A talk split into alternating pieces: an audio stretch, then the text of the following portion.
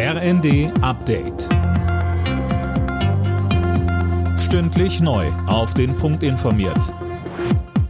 Ich bin Eileen Schallhorn. Guten Tag.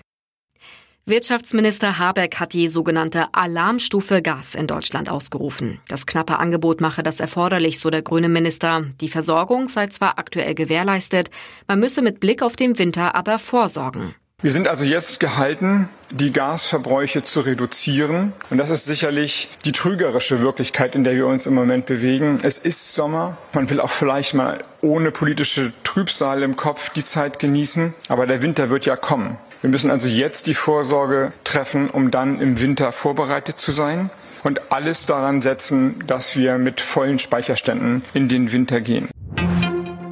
Bundeskanzler Scholz hat sich in Brüssel für die EU-Perspektive der Westbalkanstaaten stark gemacht. EU-Mitglied Bulgarien blockiert den Beitritt Albaniens und Nordmazedoniens aktuell.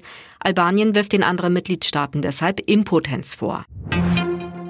Der Deutsche Lehrerverband spricht sich dafür aus, die in der Pandemie entstandenen Lernrückstände bei Kindern und Jugendlichen durch unbenotete Tests zu ermitteln.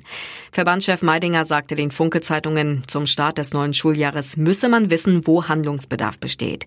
Bundesbildungsministerin Stark-Watzinger sagte im ersten, ich freue mich, wenn die Länder jetzt die Lernrückstandserfassung auch machen. Wir müssen ja wissen, wo wir stehen und wo der Nachholbedarf ist. Und wir müssen auch schauen, wie wirkungsvoll das Programm ist. Wir brauchen also auch ein Monitoring. Es langt nicht einmal ein Sommercamp anzubieten in den Schulferien, sondern es muss integriert, es muss Mentoring, es muss Begleitung der Schülerinnen und Schüler geben. Und ich wünsche mir da einen guten Dialog mit den Ländern.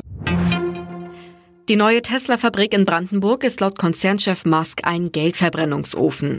Wegen gestörter Lieferketten würden zum Beispiel Batterien fehlen. Jetzt gelte es, den Betrieb am Laufen zu halten. Von den angekündigten Stellenstreichungen soll das Werk aber nicht betroffen sein. Alle Nachrichten auf rnd.de